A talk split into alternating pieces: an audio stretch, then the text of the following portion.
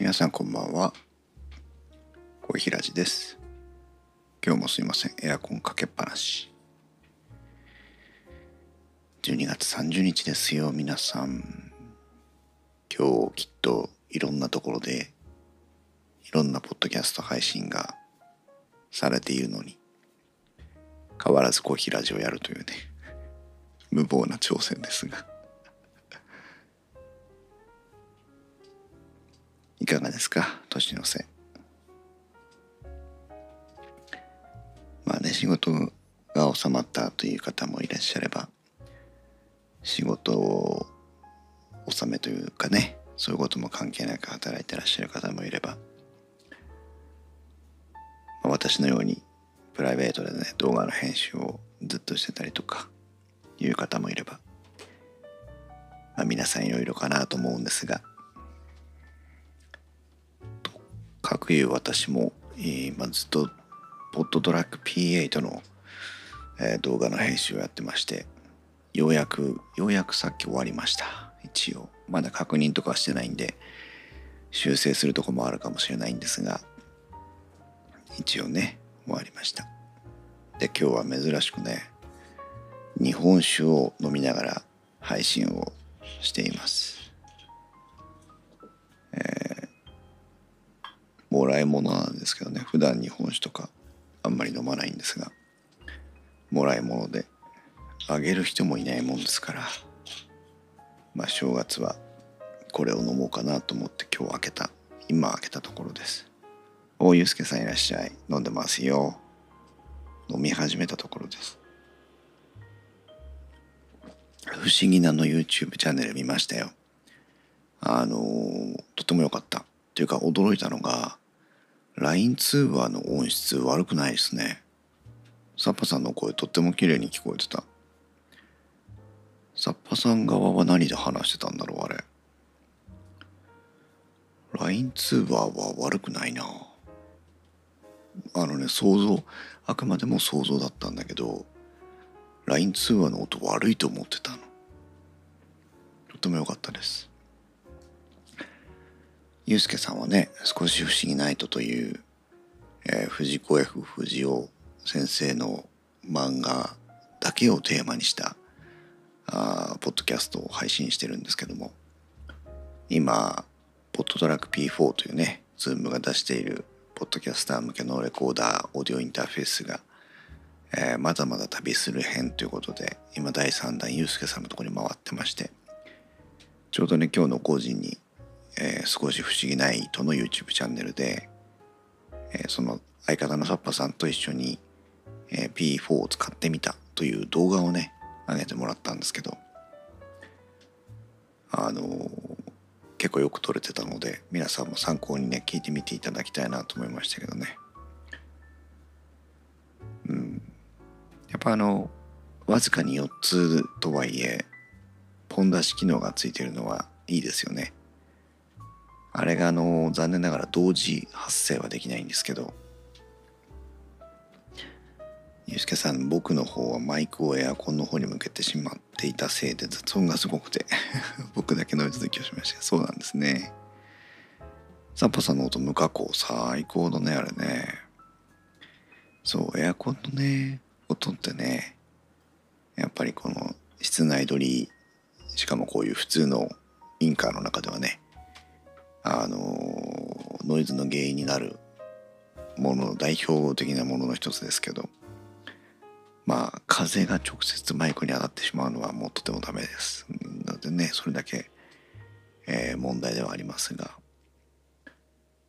まあそれはあのきちんとしたウィンドウジャマーみたいなのを使うとねある程度回避できるんですけどまあユースケさんノイズリダクションしたということですけど逆の考え方もあってね。ノイズリダクションしてあれだけ綺麗に聞こえればまあエアコンねそのあまり神経質にならなくてもいいんじゃないのっていう意見もあって。うん。向きだけ気にしてダイナミックマイク使ってみようと思います。そうね。ダイナミックマイクを私がおすすめしている最大の理由はそこなんでね。あの部屋の環境をあまり意識しなくても使えるというのがコンデンサーマイクとダイナミックマイクの一番の違いだと思うので、まあ、ぜひ使いながらねエアコンとか使いながらね快適な中で収録をしてほしいなと思いますけど。なんか明日も使ってもらえるってことでね楽しみにしてます。明日は不思議なの収録。あれ？今日？明日だよね。いうことでしたけどね。うん。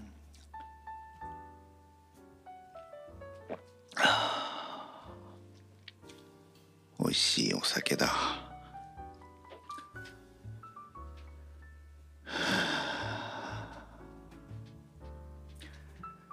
今年をねまああの昨日今日かな？今日のお昼。電気屋ウォーカーの2020年の最終回を最終回っておかしいけど最終の配信をお昼頃にね配信させてもらったんですがゆうさんこんにちは。いらっしゃいませ。ゆうすけさん PC 卓の上にアナログ時計そしてエアコンの送風口真後ろにうなる冷蔵庫があります。ダイナミックマイク向けのお部屋ですね。ゆうさんいかがですか？機材は。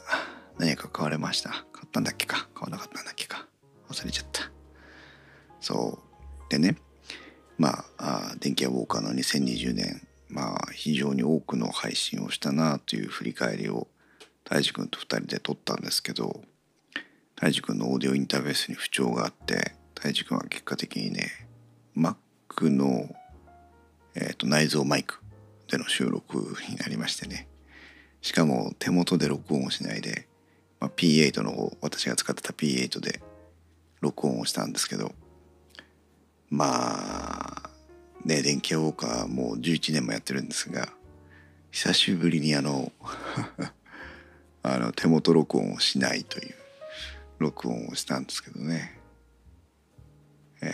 ゆうさんベータ 87A を持ってるけど AT4040 買おうとか迷ってる。あそうか。ベータ 87A でいいんじゃないですか。うん。と思うけどな。あゆうすけさんありがとうございます。聞いていただいてポッドキャスト。いろんなことがあった2020年ですね。まあねあのあの回はまあ胎児君のいろんなことがあったという話をね中心に話をしましたけど私の方もいろいろあったなと思って今日いろいろ振り返ってたんですけど自分の中でねまあコロナに違う私の2020年は augm に始まったんだ。もう2019年のね末頃からずっと天王寺アップルクラブの大丈さんとか柴さんとか北尾さんとか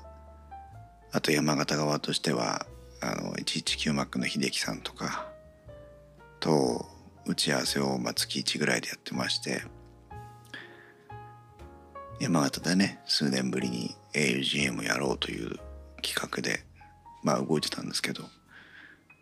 うん最終的にね結構な数の人が来てくれてで前夜祭本番こうあとなんだっけ翌日観光かといろんなものがあったりして。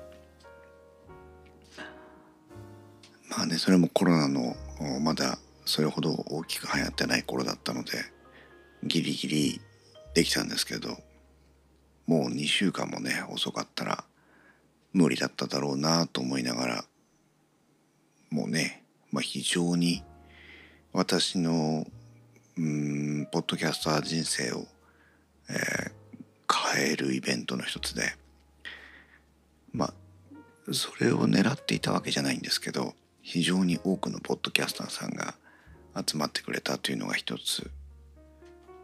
ね春さんとか人さんとかマクオさんとかあいろいろ本当にいろんなところから集まっていただいてあとあれだあのなんだっけもういっぱいでお酒も回ってきて 全部読み上げられませんけど。ゆうさん何？視聴者とある程度会話ができるぐらい人数を集めるにはどうしたらよいんでしょうかね。それはまあコロナの話は全く別にしてですけど、えーと、絶対的に視聴者の母数がまずあります。どれぐらい視聴者さんがいるのかあのラジオとかテレビの業界でもよく語られることですけどお便りが一通来たら何人のリスナーがいるとかっていうこう目安があるんですよね。えーと、コミュニティ FM だと一通メールが来ると80人のリスナーがいるとかそんな風ななんか考え方をするらしいんですけど、えー、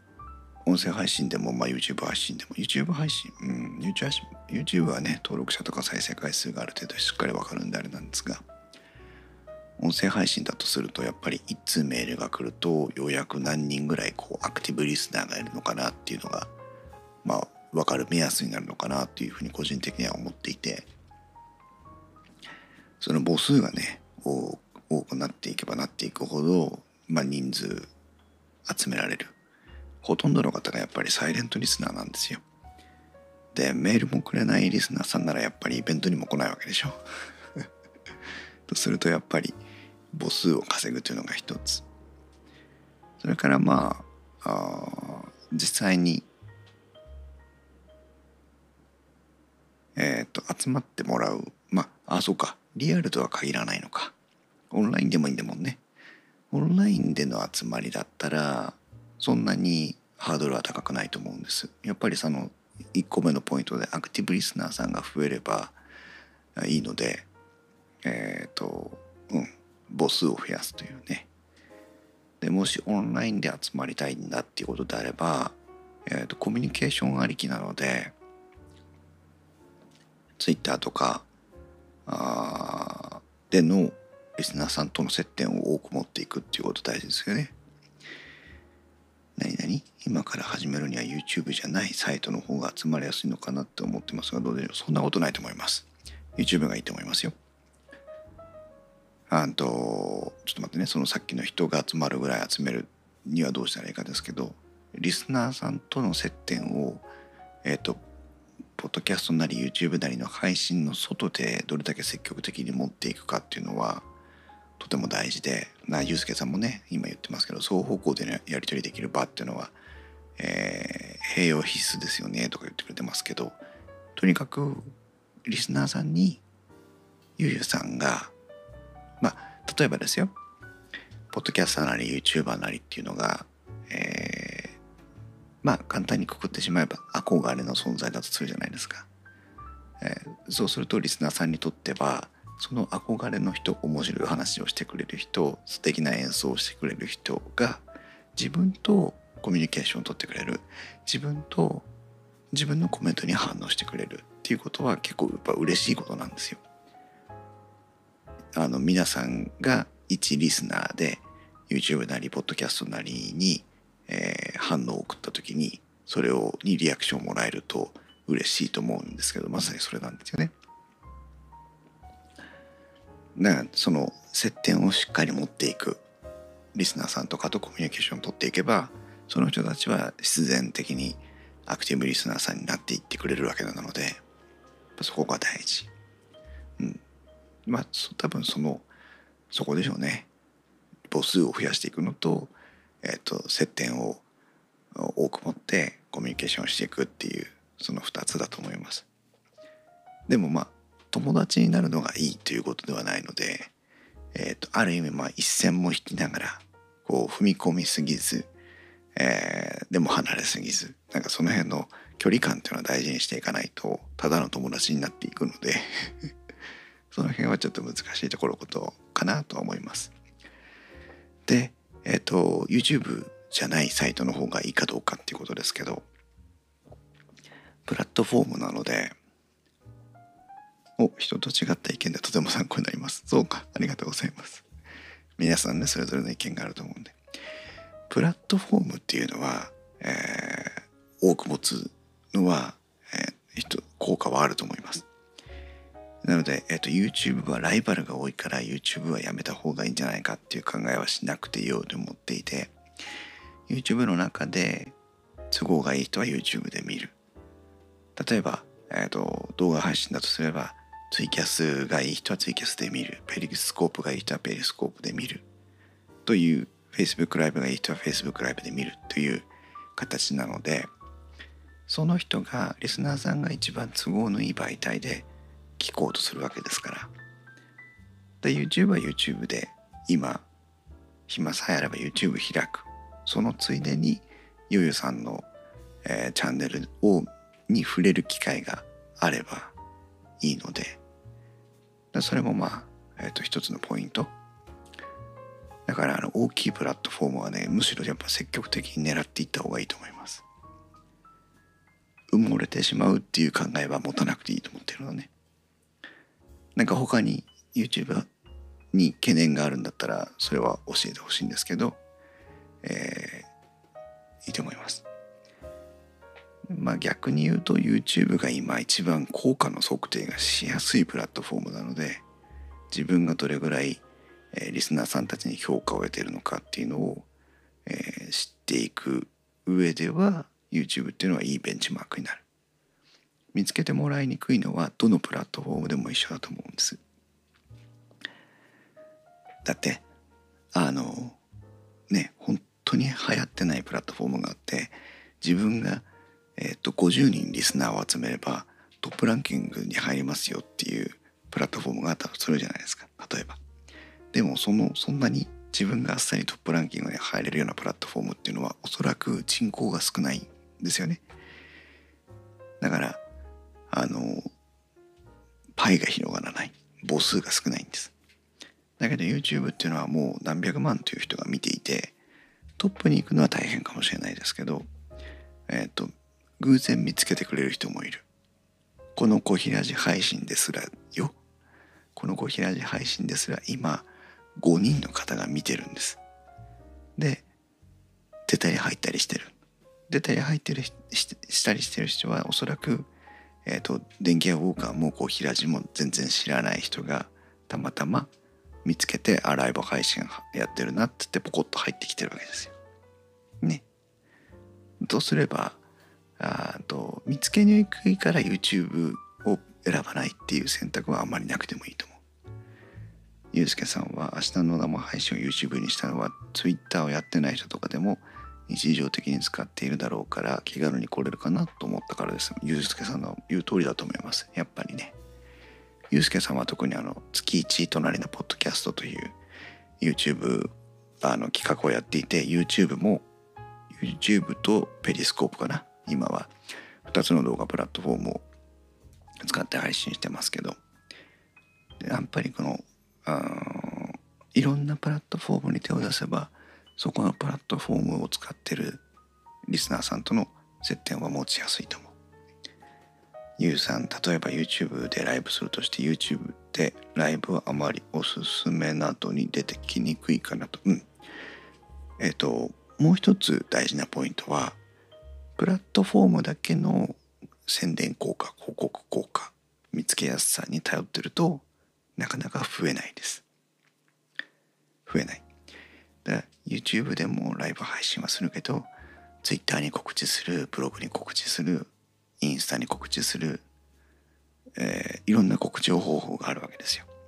だ YouTube でライブをするという、えー、自分のステージを一個設けたとしたらそのステージに人が集まってくる宣伝活動はしっかりしなきゃいけない。それは YouTube に頼ってもしょうがないんですよね。で、ゆゆさんが YouTube ベースで、え、お客さんを集めようとするときに有効なポイントはまあ当然あってそれはあの3つのポイントがあるんです。タイトルの付け方サムネイルの作り方あとは、えっ、ー、と、説明文の作り方。この3つ。あの、調べればいっぱい出てくるので私が語るまでもないんですけど、えっ、ー、と、タイトルに魅力的なものがあれば、えー、タイトルを見て入ってくる人がいっぱいいます。サムネイルが魅力的であれば、サムネイルを見て入ってくる人がいっぱいいます。ディスクリプションがきちんと書かれていて、キーワードが豊富に含まれていれば、検索で引っかかって入ってくる人がいます。これ大事。なので、えー、例えば女子のバイクの YouTube 出してる人たちいっぱいいますよね今ね。その人たちって可愛かったりなんかスタイルが良かったりあとライダースーツをかっこよく着こなしていたり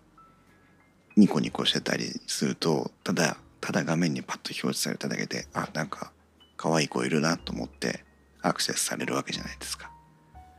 でそれも一つでそういうふうにサムネイルだけでも他の動画じゃなくて自分の動画に来てくれるようになるような工夫っていうのはもしかしたらできるかもしれない。タイトルも同じでタイトルを見て興味を持ってもらえることがあれば例えばあの何？踊ってみただの歌ってみただのそういうことあるじゃないですか。だからそういうふうにタイトルの中にこの短いタイトルの中におこれ面白そうって思わせる何かがあればやっぱりそれもこうクリックにつながるわけですよね。ゆうすけさんはポッドキャストやってる人ってツイキャス使う人が多いんですよね。でもそれだと全リスナーさんのうちの何人が来れるっってなってやめました。そうなんですよね。私も最近今年になってツイキャスをね久しぶりに使いましたけどねそれまでツイキャスなんて一切興味なかったのでだけどねあの意外と YouTube 配信してる人が、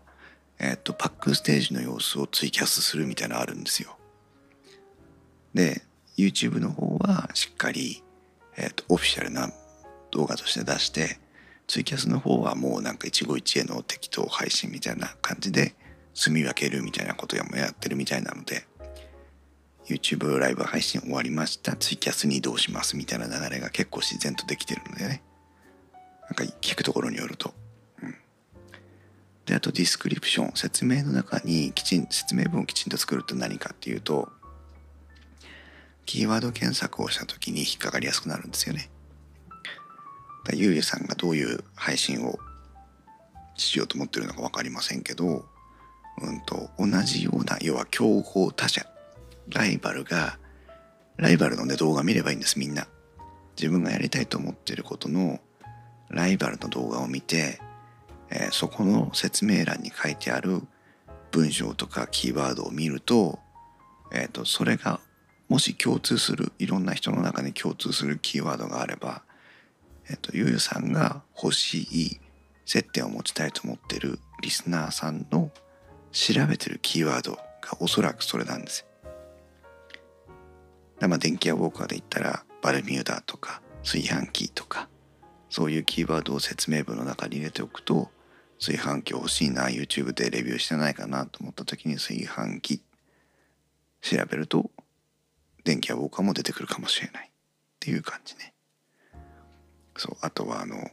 えっ、ー、と素人がやってみたとかあのなんかそういう興味をそそるようなねキーワードも入れてみてもいいと思うしだから意外といろんな動画の自分と,、えー、といわゆるクラスターが似てるような動画音楽の配信をしたいと思ってたとしたら音楽じゃなかったとしてもいいんですよ。でも自分となんとなくこう毛色の似てる雰囲気の似てる空気の似てる目指してるとこ似てる活動してる雰囲気が似てるみたいな動画のキーワードから何かこうエッセンスを持ってくるのも一つだと思うんですよね。うん、それでまあタイトルサムネ解説をきちんとすると検索としては引っかかりやすくなる。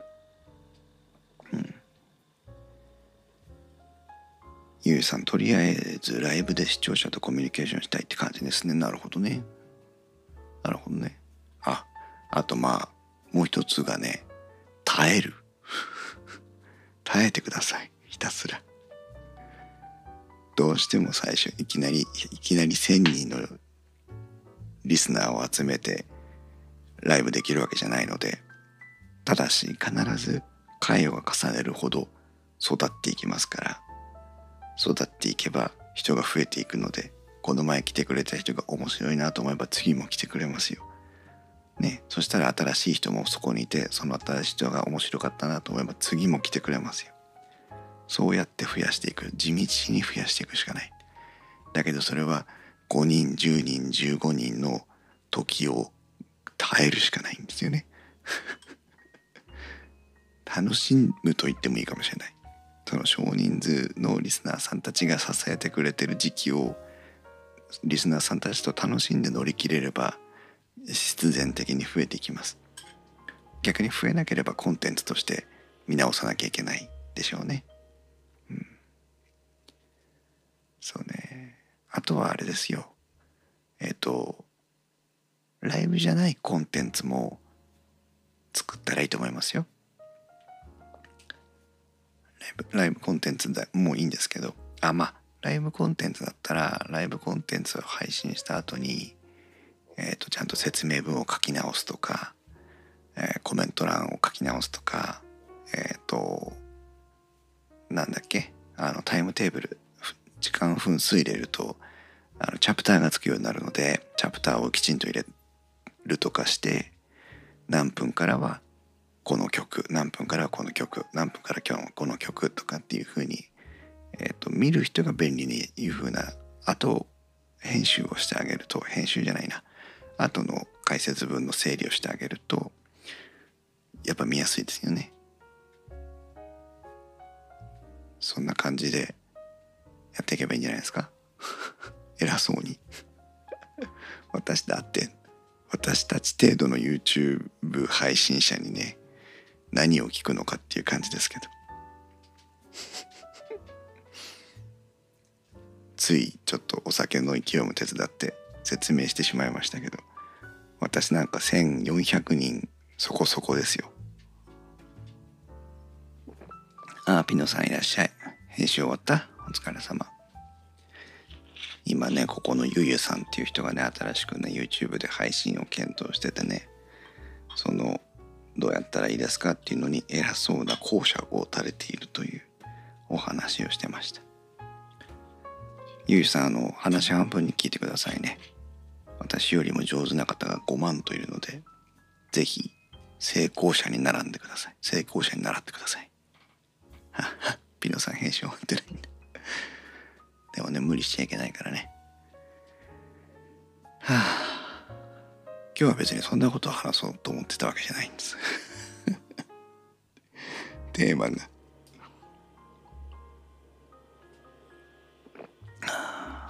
今日はねあの、まあ、自分の2020年を振り返ろうと思ってたんですけどそう AUGM にね始まり AUGM はボン無事に終わったんですけど本当にそれから2週間ぐらいでコロナのね猛威がまあ危険性が高まってきてとてもねあの外出できないような雰囲気、まあ、第一波の雰囲気ですよね来て。でその時にはまああの東日本大震災の時もそうだったんですけどポッドキャスターとして、えー、コンテンツを出すことがまあ、どういう意義があるのかっていうのをそういう大きい災害とか、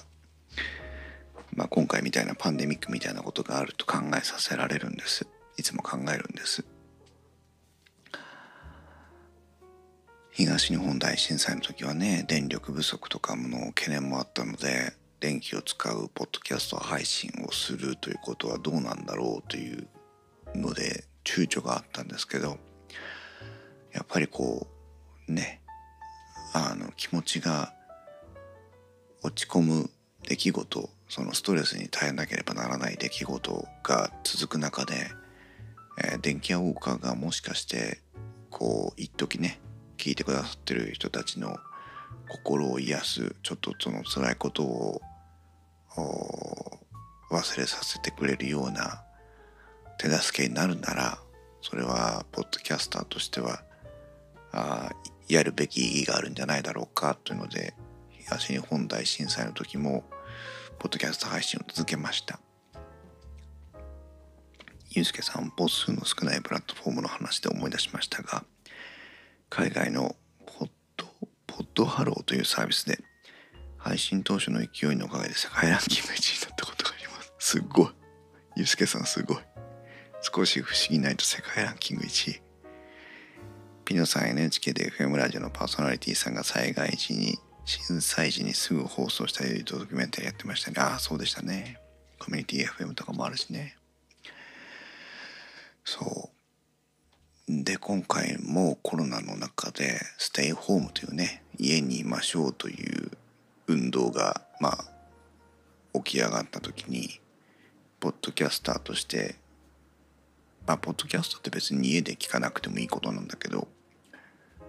何かすることがない時にポッドキャストを聞いてほしいなというので今期はね相当頑張って配信を特にその、えー、45月45月45月 4, 4月5月6月のあたりはね頑張って配信をしてました。東日本大震災の時はね震災関連のいわゆる防災グッズみたいな特集もしたんですけどゆうすけさん何かしら誰かが楽しめるコンテンツ提供できたらいいですよね。立場としてはリスナーも配信者も同じですし。ゆうさん、コーヒーさんの部屋紹介みたいです。機材気になる。買いたくなるかもだけど、部屋紹介ね。なんか部屋紹介って人気あるらしいですね。環境がだいぶ変わったので今度やってみようかな。やってみたいと思います。そう。で、まあ今回はね、あのコロナのやつなんだけど別にコロナ関連の話題っていうのは特にしなかったんですがでも頑張って、えー、ステイホームを応援するという意味で、えー、コンテンツ配信を続けました。でもねその augm でそうそうそう augm で多くのポッドキャスターさんに出会ったりリスナーさんたちからもご挨拶いただいたりしてあとは公開生放送したりとかいろんな経験をね一度にわっとさせてもらってまあ2020年の2月という非常に早いタイミングだったんですけどなんかねこうポッドキャストやっててよかったなってポッドキャストやっててこんなに多くの人たちとつながれるんだなっていうのをなんかようやく実感したイベントでだってほらね60人も70人もの人がさわざわざ県外からよ大阪とか四国とかそういうところから来て「はコーヒーさんですか?」って言うわけですよ。わお会いできましたねようやく言ってくれるわけですよ。そうそのなんか今まで私も、まあ、そのネットを介してリスナーさんともつながったし、まあ、ランキングとかね、まあ、11年もやってるとかいうことも含めてある程度のこう自負というか、まあ、ややってきてるなっていう自覚は持ってたんですけど自己肯定感をね持ってたんですけどそれでもなんか初めてああ11年、まあ、10年って伊達じゃないなって 思いました。ピノさんステイホームのテーマは考えさせられるものがありますね。家電量販店からウェブカメラが消えたりいろいろありました。ほんといろいろありましたね。どうしても買い占めとかねありですね。ウェブカメラはね在宅勤務とかの影響で思わぬ需要でねありましたけどね。ゆうさん、コーヒーさんってすごい人、すごい人じゃないです。ゆうすけさん、流行性猫尺シビールスという傑作エピソードがあるのですが、ちょっと今は取り上げられないですね。そうなんだ。流行性猫尺シビールス、なんかその、いわゆる伝染病をテーマにしたあれだったのかな。そう。そう、だからまあ、その、初めてでねあの人と本当に実際に人と出会ったことでなんかこう自分の中での可能性の広がりみたいなのを感じることがあって AUGM 山形はね本当になんかこういろんな意味でこうなんかこうなんていうのかな。あのわずかな3日間の間にこのポッドキャスターとしての10年を振り返ったようなそういう何とも言えない心持ちがありましたね。ちなみにあのユースケさんあれゴルゴ13の愛蔵版が私のデスクの後ろの棚に入ってるんですけどあのなんだっけなエボラ出血熱じゃないんだけど猿の伝染病の話があってねまんまなんかコロナっぽい感じでねやっぱゴルゴすげえなと思いました。あまやさんいらっしゃい。まだやってたよ。今日はねお酒を飲みながらあのきちんとタイトルも考えて配信を始めたんですけど全然違う話を今盛り上がってやってました。それで、まあ、2月の augm が終わってね11年のポッドキャスター生活を振り返りながらもうそのコロナ禍のステイホーム支援で忙しく番組を配信するという前半を過ごしてましたよ。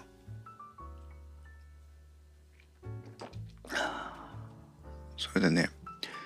後半がまあ本当に今年を代表する私の思い出だし多分10年後も思い出すであろうポッドキャストのねイベントが2つ大きいのがあって、うん、ピノさん災害時や緊急事態宣言下ではテレビをつけると感染症の情報と性や不批判ばかりで辛い時期でした。ポッドキャスターとしての気づきなど配信者として考えてくださることとても嬉しい限りです。確かにあの時テレビがね本当にコロナの話ばっかりで確かに私もねあんまり民放とか見ませんけど NHK のニュースを見るのもちょっと辛いぐらいの雰囲気確かにありましたね。意図的に遮断しないと気持ちがめいってしまってね大変という感じもありましたけど。それで9月の All You Need Is Podcast そのポトフさんのねイベントがあったわけなんですがあのー、今日ねたまたまねマイカップオブティーってそのポトフさんが配信してるポッドキャストを昼間ちょっと買い物に行くついで聞いてたんですけど AirPods Pro で歩きながら珍しくポトフさんもまあたまたま本当にたまたままあいろんなね思いもあってなんですけどえー、あのイベントをやったという話なんですよね。で、まあ、知らない方もこれあの小平寺なんで24時間はないです。24時間はないけどちょっと長くなるかもね。お酒も飲んでるし。そのポトフさんのやつは今でも YouTube に上がってるので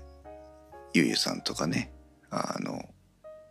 聞いたことなかったら見て見てもいいんじゃないかなと思うんですが、えー、24時間ポッドキャストを配信し続けようという、まあ、結果的に YouTube 配信ですけど YouTube の配信を続けようということでねやったやつなんですよ。で、まあ、前半と後半の12時間ずつに分けてやったんですけどやるよということ以外は特に中身を公開することもなくやってたわけですよ。ね。だけど結果的に本当に多くのポッドキャスターさんそれからリスナーさんが集まってあのまあもしかしたらポトフさんが思い描いてたようなイベントではなかったのかもしれないんだけど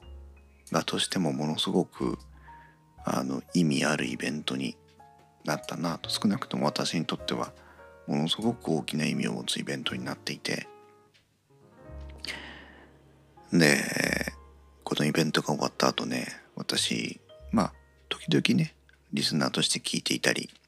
それからあのゲストとして出させてもらったりしてたんですが、えー、全部は当然聞けなかったのでその後でライブ配信、アーカイブ配信を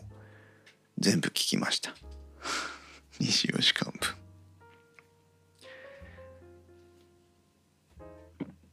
で、何をしてたかというと、全参加者の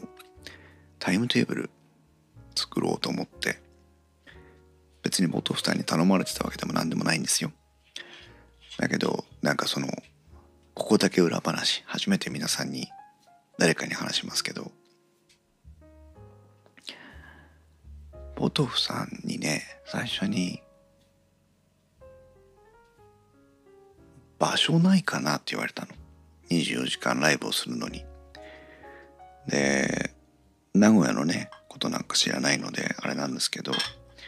音響のプロが集まるコミュニティに参加しててスタジオを持ってる方が何人もいるので、えー、そこの中のお一人をねご紹介したんですそしたらまあ当然ね商売でやってる方なので立派に金がかかっちゃうのでそこはやめたっていうことで連絡がもらったんですけどその辺からちょっとなんかこの「All You Need Is」ポッドキャストに勝手にちょっと関わってたような気分が私はあってね。でなんかこうなんだっけな具体的にもう忘れちゃいましたけど何かこうこうしたらいいんじゃないですかとかこんなのがいいと思いますよとかっていうのをツイッターとかで少し絡み始めて。でまあ当日を迎えた頃にはもうちょっとねスタッフの心持ちはやっと始まるんだっていう。あそれこそだからポットトラック P4 も貸したしテストの時もねちょっとなんか顔出したりなんかして。何 何？ゆうすけさん。コーヒーさんやハリ裏で支えてくださるプレーなのですね。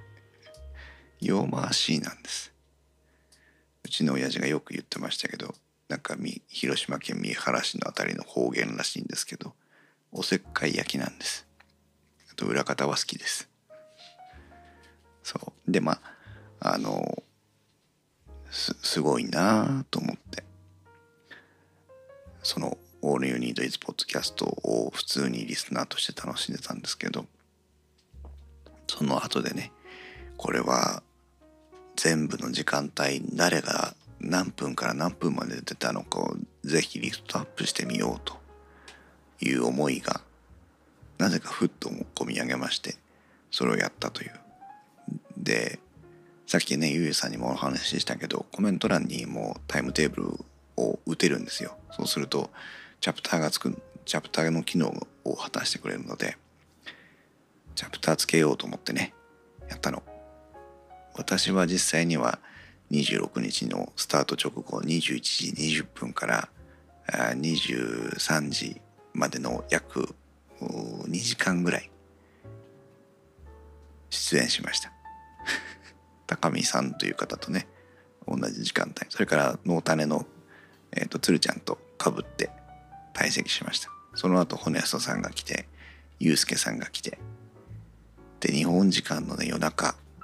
あの深夜1時台2時台はねプロポッドキャストリスナーのあやほさんとあとクレイジーアグリジャパンの、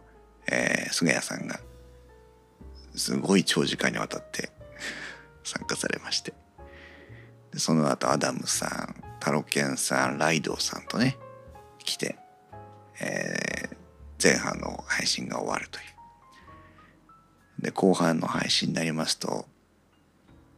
えー、タロケンさんライドさんが終わった後ねえっ、ー、とこれは、まあ、いわばリスナーさんのクマさん燻製をいっぱい作ってるね。それからこの後のインターナショナルポッドキャストデーでポトフさんと一緒に国際デビューをするも母さんがだいぶ時間が長い間来て。で2日目の14時台には私ももう一回ちょっとズーム製品の紹介で登場。大道さんが来て人さんが来て。で16時40分からは我らがマーヤさんが登場します。マーヤさんもねだいぶ長い時間出てらっしゃいましたけどね。3時間4時間ぐらいかな出てましたね。で大場さんが来て徳松さんが来てまゆゆさんが来て。徳松さんは一回いなくなってまた来るんだけどで番組の最後グランドフィナーレのあたりにはゆうすけさんも来て。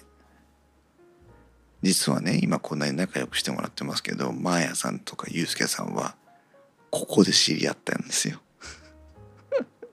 9月27日の16時40分にあ私この時間帯見てないかなもっと後ろの方かな。19時ぐらいにマーヤさんをお見かけして。で 我らがマーヤさんでしょ。ユうスケさんをお見かけして。こここですからね。今こんななんか友達ぐらいの勢いでお話ししてますけど本当本当まだ23ヶ月の中ですよ。そしてあと面白かったのはねなんであの時カフェのお客様も登場するというね。で合計12345678910111213141516171819延べ回数で言うと202122人かな。の、えー、ポッドキャスターさんおよびリスナーさんが登場したという。本当ね augm 山形も私のポッドキャスト人生10年を振り返るイベントでしたけど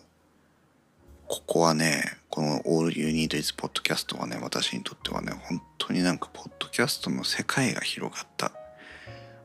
ポッドキャストって電気屋ウォーカーだけじゃなかったんだって思ったイベントでした本当になんか不思議少し不思議ゆうすけさん、オールユニードイズから新たに聞き始めた交流させてもらうようになった人めっちゃ多いですよね。うんですよね。多分皆さんもね、他のポッドキャスターさんも多かったのかなという。ピノさんは何今年ポッドキャストを知ったの？いらっしゃい。ようこそ沼へ。私にとってはね、この、まあ、都合二十何人のポッドキャスターさんたちとまあ、前から知ってた人もいますけど人さんとかね大道さんとかは仲良くしてましたけどそれ以外の人はもうほとんど知らないわけででも今ねあやほさんのあやほのみに参加したりとかホネストさんにも P4 送ってますしねまやさんとはあのなんだっけスタンド FM の配信とかもずっと楽しく聞いてましたしね。うん徳松さんには特マンスリーでいじってもらったりとかね。いろんないろんな広がりを見せていて初めてあの iTunes のねポッドキャストのカテゴリーページ見に行くと無数にポッドキャストってあるんですけどあれって私にとって何の意味もなかったことなんですよ今まで。今までね。だから電気屋ウォーカーポッドキャストは電気屋ウォーカーしかないっていう。まあもちろんほらタッグポッドキャストとかログ1103とかいっぱいあるんだけどそれはなんかこうただリスナーとして聞いてただけでポッドキャストの広がりっていう感じを私は感じてなかったのね。だけどなんかそのここで出会った人たちと交流してなんか本当になんかこうパカッと開いたというか太陽が昇ってきたというか本当になんかああうわ世界が広がるっていう感じを感じました伝わらないかもしれないけどゆうすけさんもねそうだよね。今年ポッドキャスト始めたんですもんね。あんなあの大御所の風格すら出してマーヤさんとかおばさんとか徳松さんと一緒にねあの時間帯にいましたけどてっきりねベテランポッドキャスターかと思ってたけどね。私も。うん。面白かったなあれ。でそのイベントが終わりそのわポッドキャストの世界が広がるていうなんか感動に当てられてこれは絶対全部をリストアップしようと思ってやってました。毎朝2年生なの。毎朝2年生なの。嘘でしょ。サバ読まなくてもいいよ。信じられないよね。それでねあのあゆりさんもだってここに聞きに来てくれてれば仲良しですよ。そんな。それで、まあ、その2627日が終わってもう本当になんかこうちょっとそこはね本当だから世界が広がっていくのを個人的にただただ実感してたという雰囲気だったのね。でその後インターナショナルポッドキャストでその国際ポッドキャストの日。のイベントにポトフさんとモカーさんが日本人としては初めて出演をするということになってでまあわずかに1時間その そういう終了宣言してましたよ。わずかに1時間だったんですけどあのみんなでね爪痕を残そうという多分なんかそれぞれがそれぞれの感じ方で何かポトフさんともお母さんのイベントを盛り上げてあげたいなと思っていたのかなというあくまでこれは想像ですけど。みんなでね会場にワッと押しかけて。まあ全部を見てたわけじゃないですけどその24時間のねインターナショナルポッドキャストでをさ。だけど少なくとも前後のポッドキャスターさんどこの国の方たちかは分かりませんけどその前後の人たちとは全く会場の熱気が違う。本当にお祭り騒ぎ。突然日本人の番ですよってなった時にその盛り上がるチャット欄ねタイムライン。あそこになんかものすごいエネルギーを感じて。でしかもあのデイブとほとんどキャッチボールのできないポトフさんとお母さんというね。それを見た瞬間になんかこうおわこれは盛り上げたいっていうなんかこうお祭りのスイッチが入ってでまあ何ができるのかなと思ったら他に見ているであろう、えー、海外のリスナーのためにこのポトフさんともお母さんが話してる内容をまあねちょっとでもいいから伝えてあげたいなと思って、えー、少しこう英訳をテキストでやってみたの。思いつきででそしたらあの結構ねその「All You Need Is」ポッドキャストで出会った人たちが海外に住んでいたりあやほさんはね海外に住んでるしゆうすけさんも海外経験があるしっていうので何人かその英語が使える人がいてその人たちがパッとこう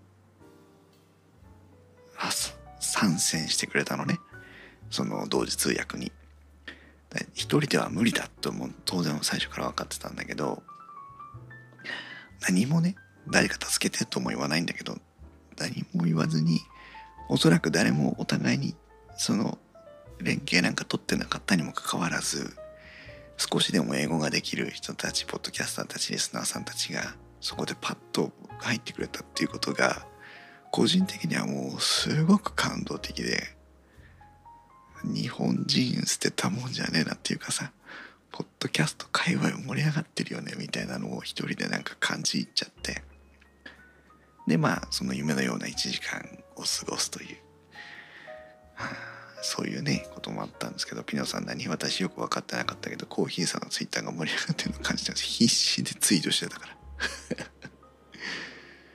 あのレポートフさんからも「ポッドキャストの日」っていうのをツイートをつけて出そうっていうのをありましたけどやっぱり盛り上げてあげたかったので、うん、自分もツイッターでも頑張って配信してて。マヤさんそのコメント欄見れなかったのがさ。あそうなんだ。マヤさん来れなかったのね。誰もねその時が気づかなかったんだけどあのコメントアーカイブ残ると思ってたら残らないのよ。ポドフさんも後から言ってたけどね。もう本当にね爆発してたコメント欄。で最後の最後にねデーブとまたぎこちなくキャッチボールをしてボトさんともお母さんのステージが終わってその後ねその次の国の人たちにバトンタッチをしていくという。毎朝石垣初日でスマホで画像を見せた。あそうなんだ。そっか。そこから毎朝の石垣が始まったのにあそうか。だからねそこがまた大事なポイントでね私が燃え尽きたのを支えてくれたのはこの石垣島日記なんですけどその話をちょっと後に置くとしてまあそこでイベントをね精一杯楽しんで、まあ、ピノさんとかもね書いてくれてたけど本当にその2627の「All You Need Is Podcast」とそれからこのインターナショナルポッドキャストでの2つのイベントで本当になんかこの数年ないぐらい気持ちが高まってあのやりきった感がただデスクの前に座っていただけなのにやりきった感があってね2020年はなんて充実の年だったんだろうとコロナで大変だったけどこんなに43年間生きてきてこんなに充実した年はなかったなっていうふうに思うぐらい満足をして私の2020年は終わったという宣言につながったんだけど。そう。それでね。もうほんと燃え尽き症候群ぐらいのねやったわけでもないのねポトさんよりもあやさんあお母さんよりも燃え尽きたっていう感じがあってね。もう楽しんだ終わったと思って。もうあと何もないや3ヶ月はもう助走あとはもう惰性で走っていこうって。思ってた燃え尽きの、えー、気持ちがありながらだから多分ねこの9月ぐらいからね配信ペースも落ちてます。そう。でそこから石垣島日記が始まって、まあ、スタンド FM ですよね。私それまでスタンド FM ってあんまり知らなかったんです。あのポトフさんが少しスタンド FM どうのって言ってたのを言っててあまあそういうプラットフォームがあるんだなっていうのが分かったんですけどまあ、スマホ一つで簡単にいきなりライブ配信ができるプラットフォーム、まあ、YouTube よりもね簡単にできるプラットフォームっていうのがあってしかもスタンド FM っていうのは結構そのえっ、とフラット。ライブしてる人たちが上位に表示されるのがデフォルトの機能なのでフラット入ってこれるというので結構その新しい全く関係ない人との接点が持てるっていうプラットフォームだったんですけど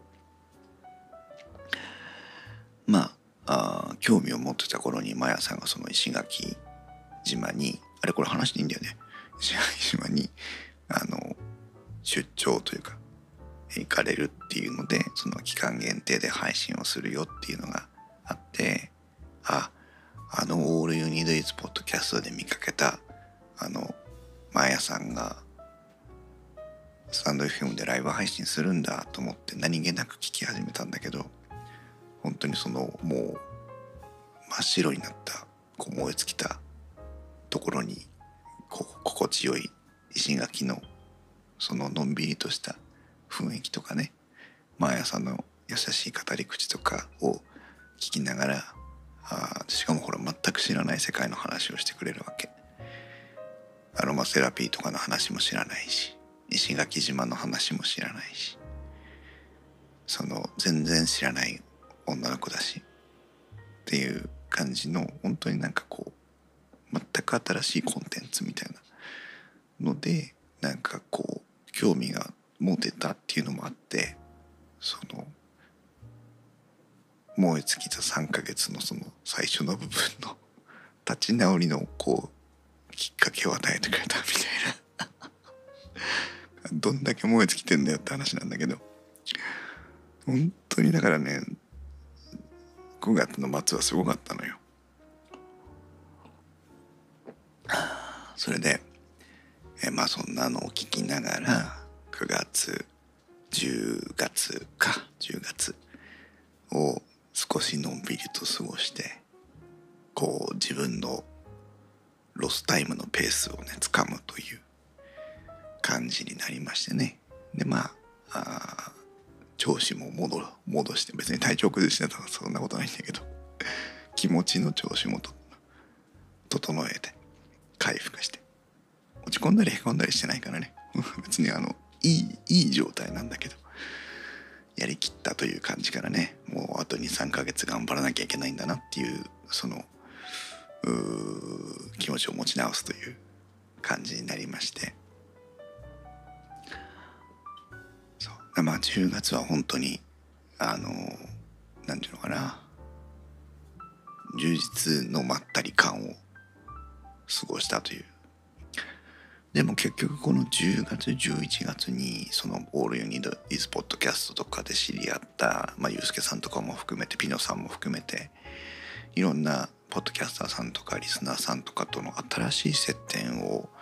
育んだ時期でもあって本当だからライドウさんとか大場さんとか綾穂さんとか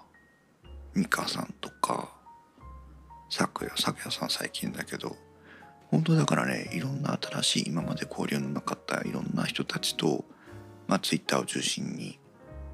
えー、交流が深まってきててだからちょっと追廃私ツイッターってあんまりそんなに活用してなかったんですけどちょっとこの10月からはでも追廃ぐらいもう本当に暇さえあればツイッターを見てるっていう雰囲気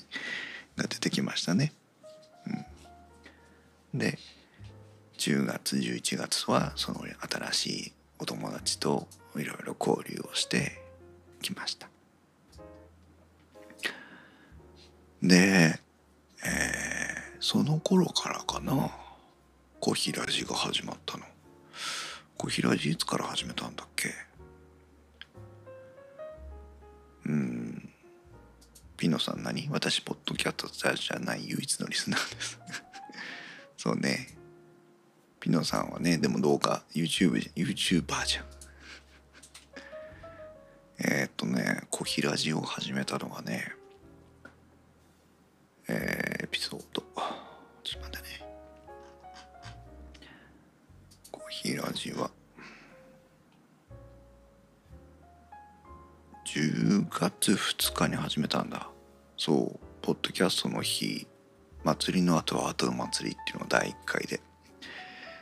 この頃にだからそのポッドキャストの日。インターナショナルポッドキャストデーで感動したよっていうのを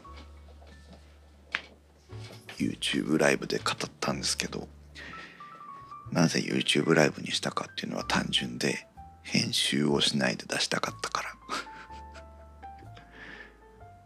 電気屋ウォーカーポッドキャストって結局編集ありきなんですね。当然なんですけど。それから結構あの私は RSS フィードを手書きしてるのであの配信しようと思っても結構大変なの。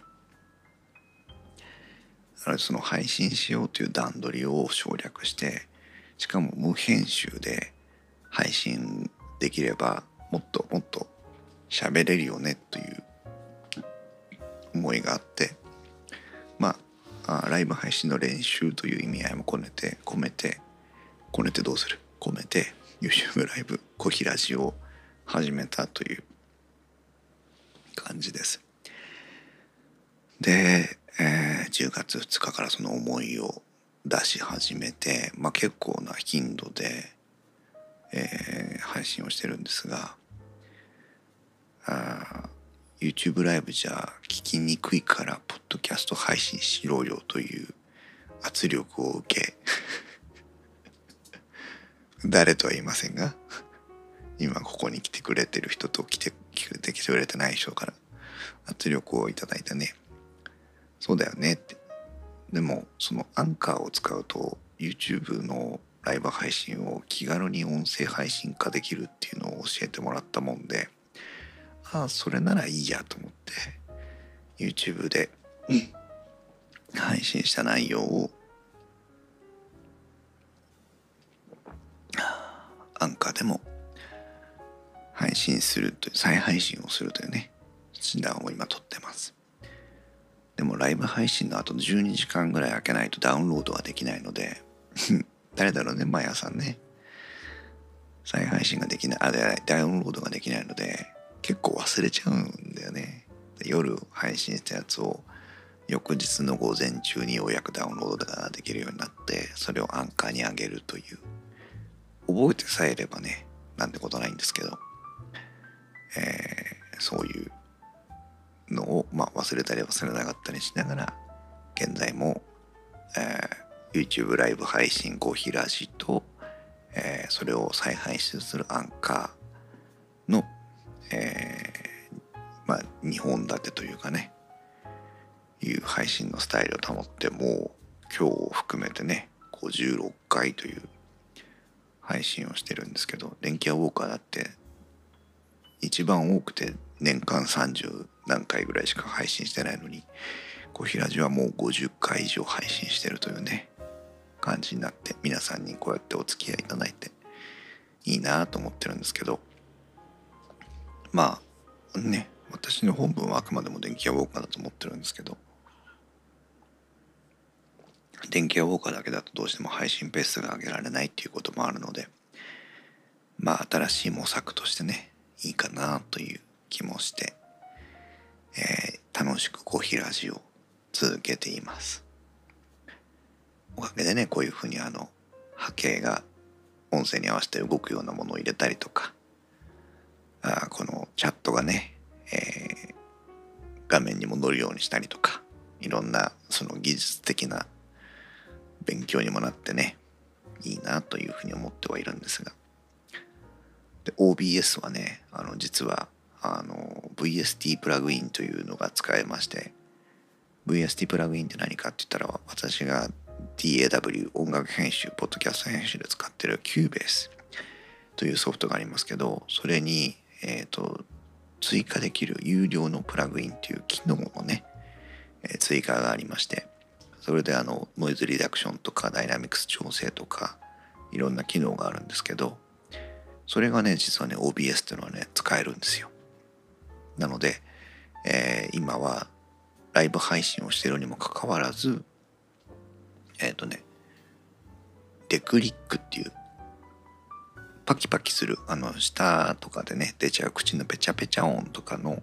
状況。それから部屋のルームノイズの状況だからエアコンの音もねあんまり入ってないと思うんですけどそのノイズリダクション系のプラグインとそれからえっとイコライザーも入れてます。私どうしても低音が熱く乗っちゃうので低音の整理をするプラグイン。それからえっとダイナミクス。あんまり小さい声でね喋ると YouTube では、えー、本当に音が小さくなっちゃうので、えー、ボリュームを持ち上げるためのいわゆるコンプレッサーみたいなやつもつけてそうそうピノさんリップノイズね、うん、というのを、えー、入れながらいわゆる掛け取りというかライブでもそのプラグインの効果を出しながら配信してるので、まあ、比較的音質はいいかなというふうに思ってはいますが。ピノさん何？私も自分の YouTube チャンネルたくさん動画たくさん上げられ上げてきたら生配信したい。夢のやまた夢と言いますけどね。ポッドキャストもそうですけど YouTube もそうですけどね。やってみるのが一番です。やって失敗して覚えるしかないんですよねゆうすけさん毎朝そう思いません？やって失敗しないと多分向上しなくて。だね月1隣のポッドキャストもさ第1回目第2回目とね一生懸命お二人で頑張ってやってますけどあ必ずしもこう順調にスムーズにできたわけではないわけですよ。舞台裏をね見ると。そうやらかしね。やらかしのワイね。そうだけどそれがまあ言ってみればライブ感でもあるしライブ感であるとともにリアルでもあるしそう。そしてだんだんと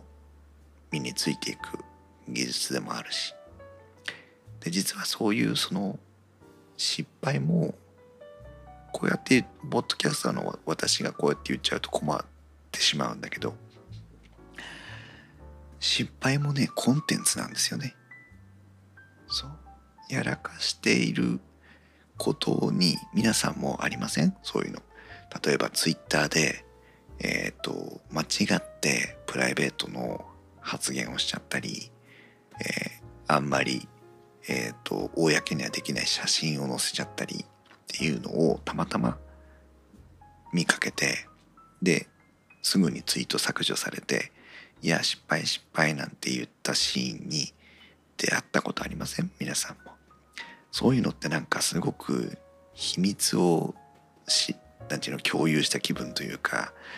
自分だけ見れたみたいな気持ちになるとすごくこうつながりを強く感じたりあの満足感があったり自分だけ特別っていう感じがあったりすることありません？だからね実はねあのやらかしっていうのはねリスナーさんたちに対してある意味そのつながりをね強く持たせるポイントなんですよ。いや皆さんあるでしょ？私ねあの以前旅行代理店に勤めてたんですけど前にもちょっと話しましたけどもう前前日全ての日程がお天気で全ての予定が順調にいく。で何事もなく行って帰ってくる旅行って実はねダメなんですよ。なぜかというと何も記憶に残らないから。だからあのあの時雨が降って大変だったねとかさ。あの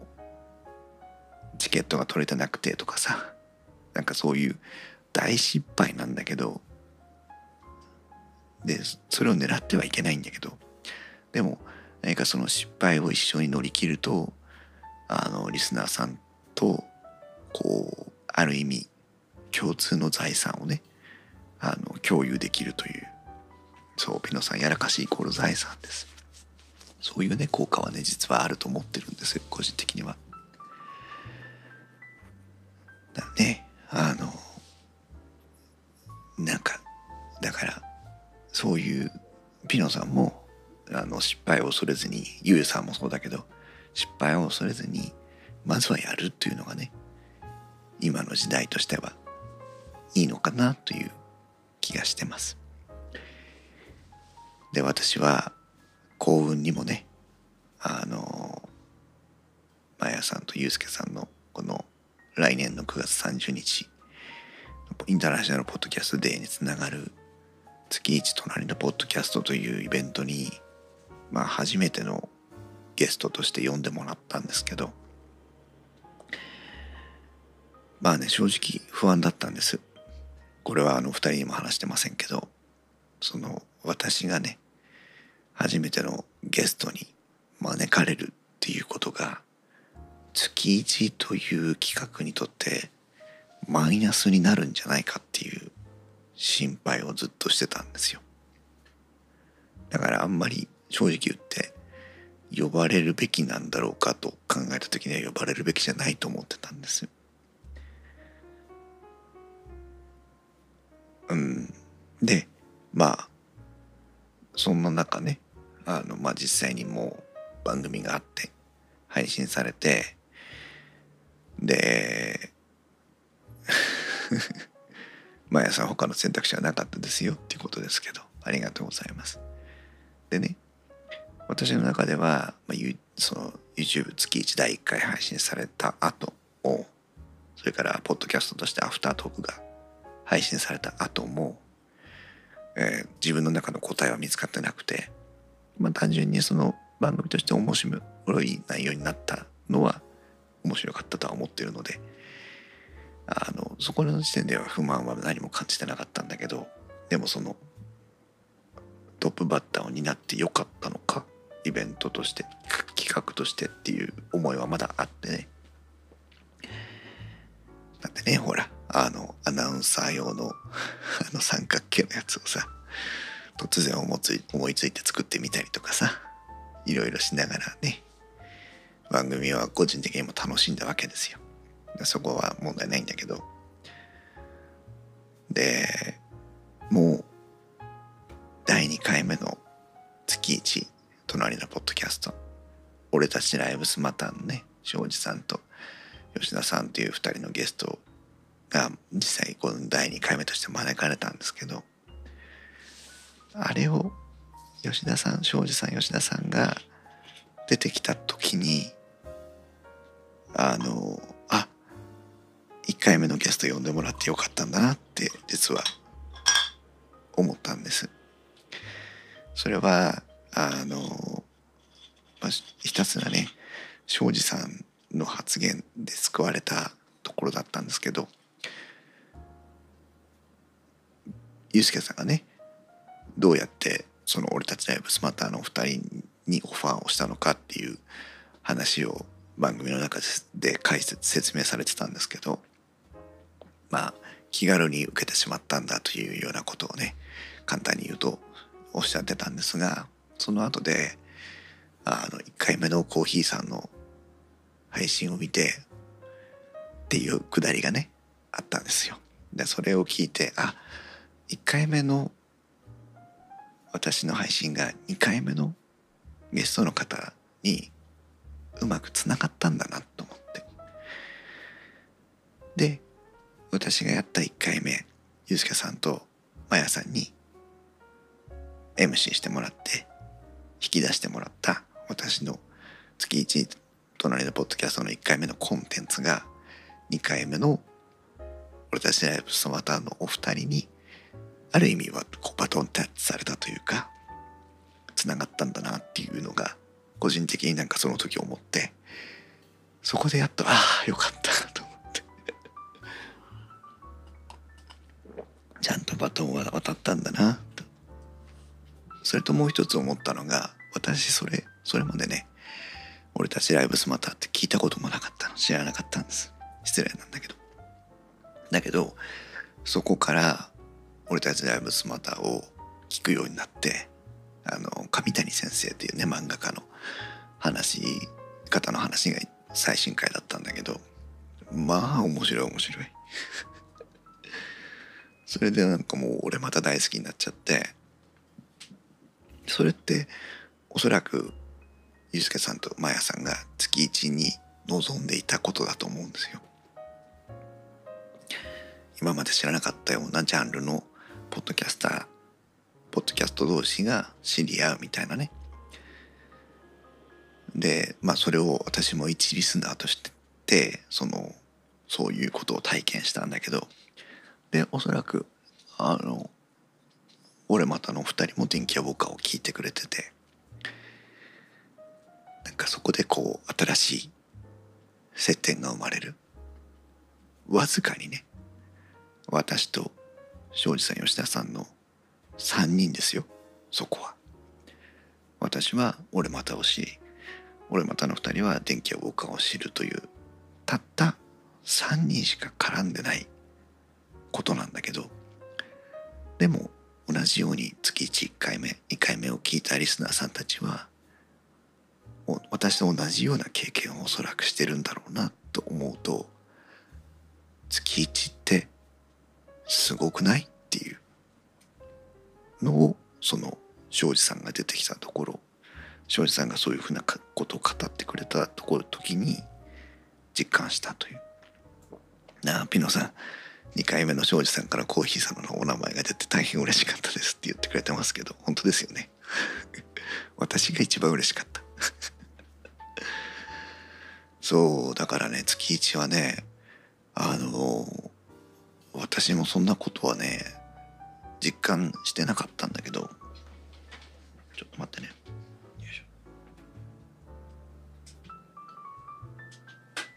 そんなことはね実感してなかったんだけど。1回目より2回目。2回目よりも3回目。3回目よりも4回目がその倍々に影響力を持っていく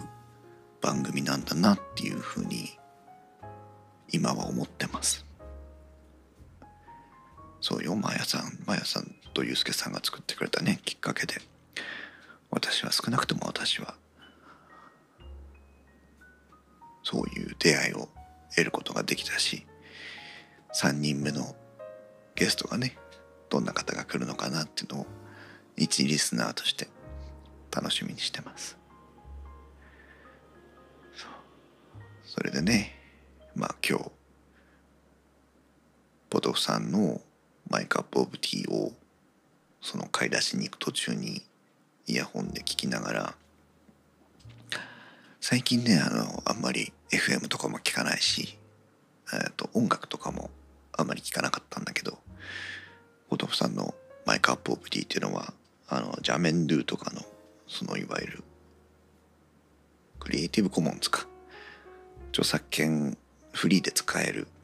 えー、音楽配信のやつをまあ会話の間に挟んでくるいわゆる FM ラジオ的なテンプレートを踏襲している番組なんだけどそこでまあ聞いたことのないような音楽がね流れてくるのを聞きながら歩いてコンビニに行ってきたんだけどさ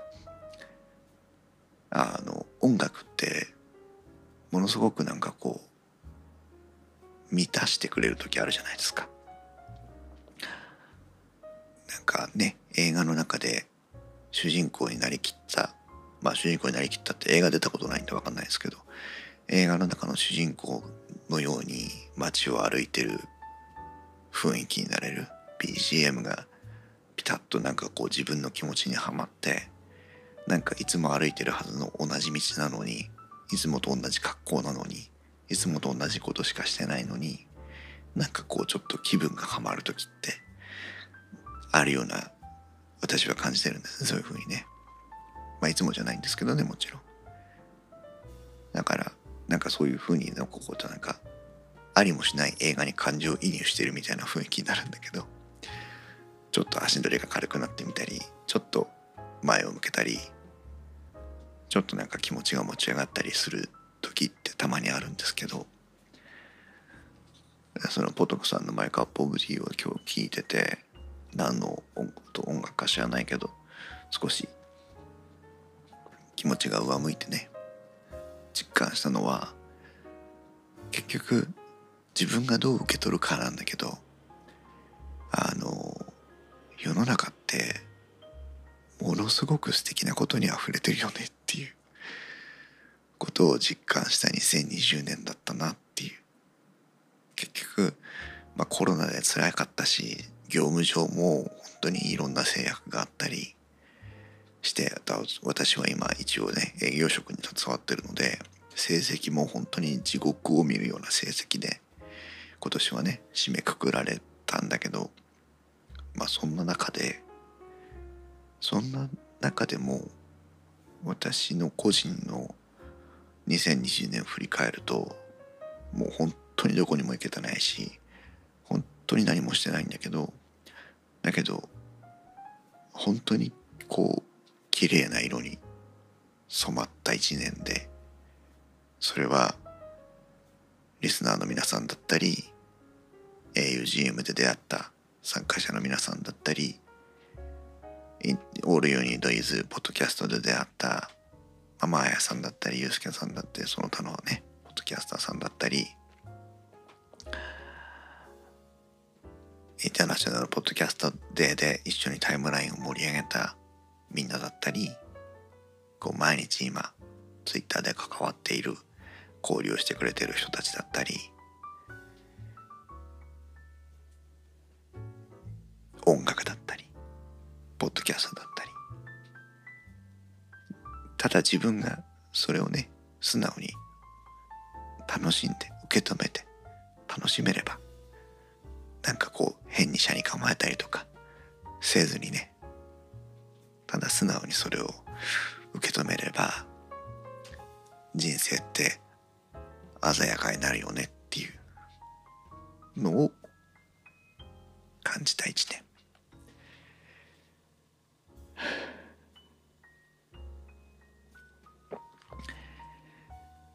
今年は西へ東へ旅を続けた人もいましたけど私はこのデスクの前でインターネットの中かもしれないし心の中かもしれないけど結構自在に旅をしたなという現実的には表に出られませんでしたけどこういう時代にあってインターネットの中でまあ現実よりもより遠くの人たちと出会いより遠くの風を感じながらこう本当に充実した一年をね過ごさせてもらったなという。輝かしい一年だったなというね。気がするなという。そんな感想をね持つ 一年でした。ピノさんはね在宅万歳で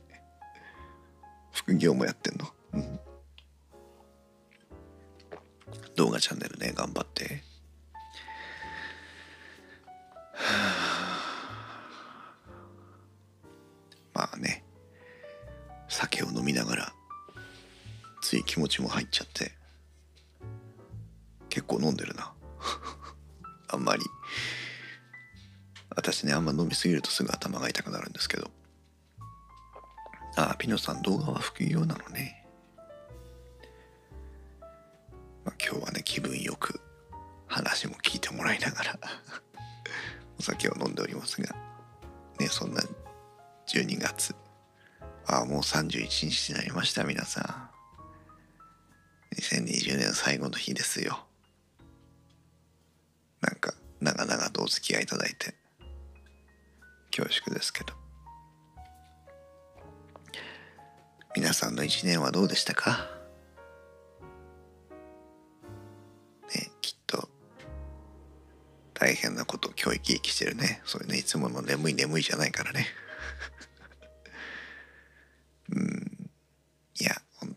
さんのおかげでね楽しい一年を過ごさせてもらったなという思いをね小平市ならいいよね。そう。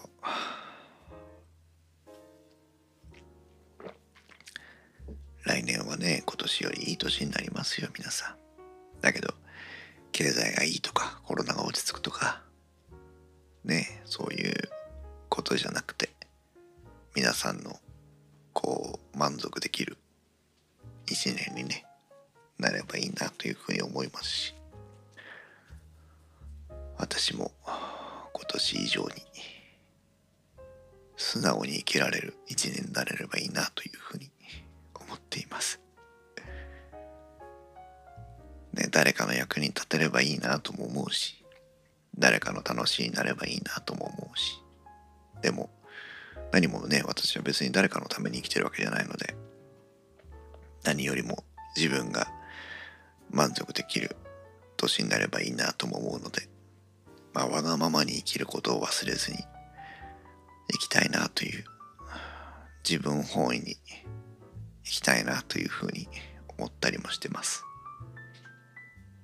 ねなんかこう別に自己犠牲とかさそういうことを考えたりもしてるわけじゃないので。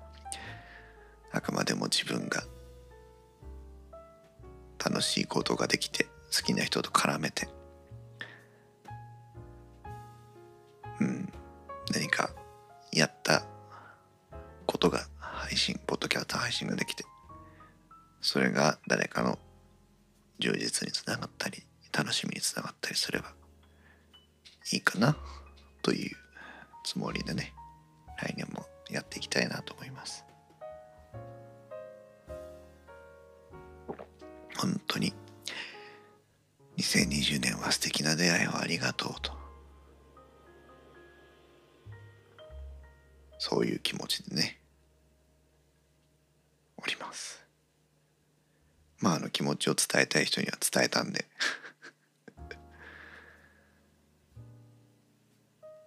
そうか。そうやってみると。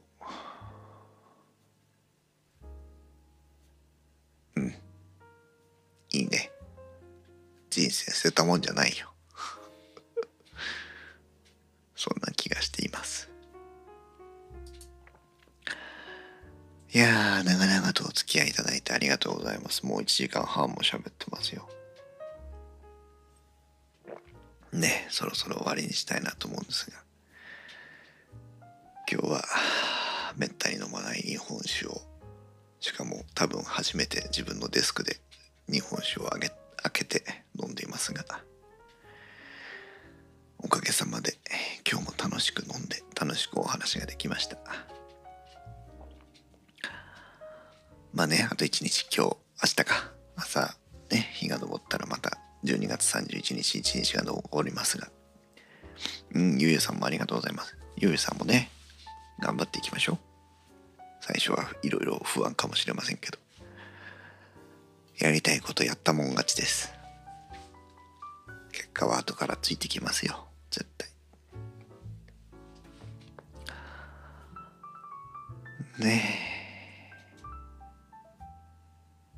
来年はどんな年になるんでしょう。まあわからないのが楽しいことですよね。ということで、今日は本当にありがとうございました。じゃあね、いい夢見て、12、2020年最後の年迎えましょう。皆さん、それではおやすみなさい。